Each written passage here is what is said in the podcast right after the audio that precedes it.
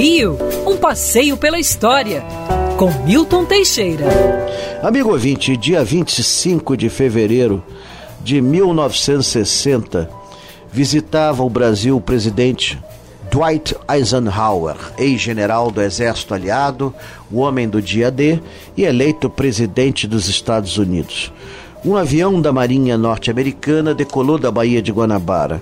Um outro avião da Força Aérea Inglesa decolara da Urca, sim, da Urca, onde hoje é o Yacht Club, era um aeroclube.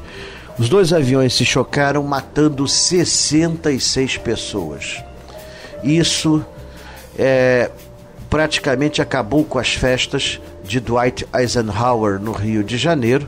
Ele retornou logo aos Estados Unidos. O triste é que ficamos com esse saldo de mortos e a partir de então o aeródromo que existia na Urca foi fechado de vez, passando a ser apenas Yacht Clube do Rio de Janeiro. O Yacht Clube do Rio de Janeiro foi fundado pela família Guinle e pela família Bering.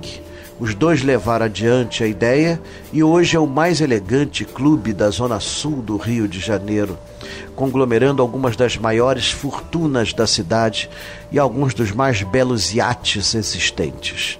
O Yacht Clube do Rio de Janeiro recebeu em 1968 a rainha Elizabeth II, que então nos visitava por dez dias.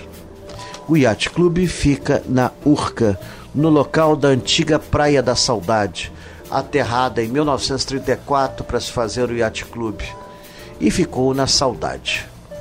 Dali saíam, olha bem, quando era aeroclube, os aviões que levavam faixas atrás e passavam pelas praias com anúncios, e que existe até hoje.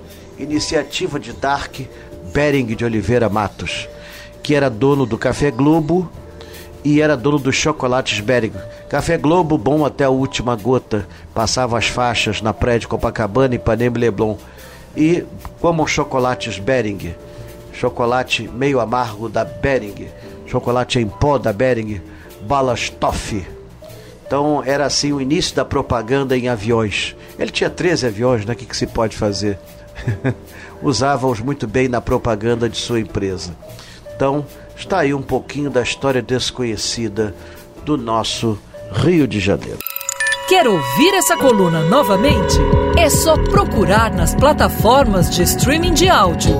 Conheça mais dos podcasts da Band News FM Rio.